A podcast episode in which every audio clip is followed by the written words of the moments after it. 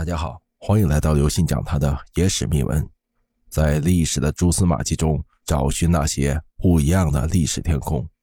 王承恩只是个宦官，为什么能让两位皇帝为他树碑立传呢？皇陵是皇帝或皇室成员的陵墓，包括了陵墓及其附属建筑，合称为陵寝。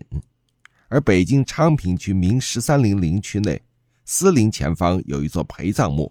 现在普遍认为啊，该墓是明朝末年明崇祯皇帝朱由检的心腹太监王承恩的墓葬，通常称为王承恩墓。墓保留仍旧比较完好。众所周知，古代有很多太监靠着皇帝的宠幸而祸乱朝纲、为非作歹，为人薄情寡义、心狠手辣。而王承恩和他们不同。王承恩是河北邢台市邢台县白岸乡白岸村人。明万历年间进宫，担任信王府的掌管太监。也就是说，从朱由检一出生，王承恩就在照顾他。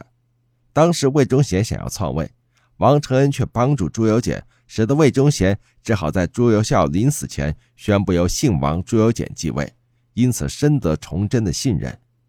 在崇祯年间担任司礼监太监，是明代时太监的最高职位。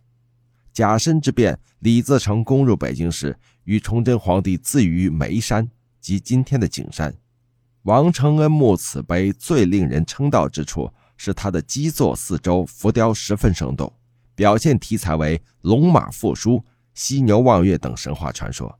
顺治帝为褒奖王承恩真诚为主、捐躯以从，亲自撰写，先后为其树碑两座，颂赞其忠君节烈、不是二主的精神。到了康熙帝继位后，他也亲自为王承恩树碑立传，还曾亲自前往司陵专程祭奠。王承恩的忠心耿耿，能够让后来的统治者也放下身份和政见来祭奠，可见其精神感人之处。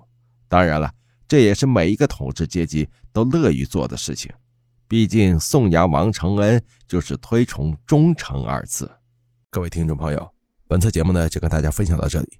如果您喜欢我们的节目，请您给予我们节目十分好评，并点赞关注，同时转发给您的亲朋好友，邀请他们一起来收听我们不一样的历史天空。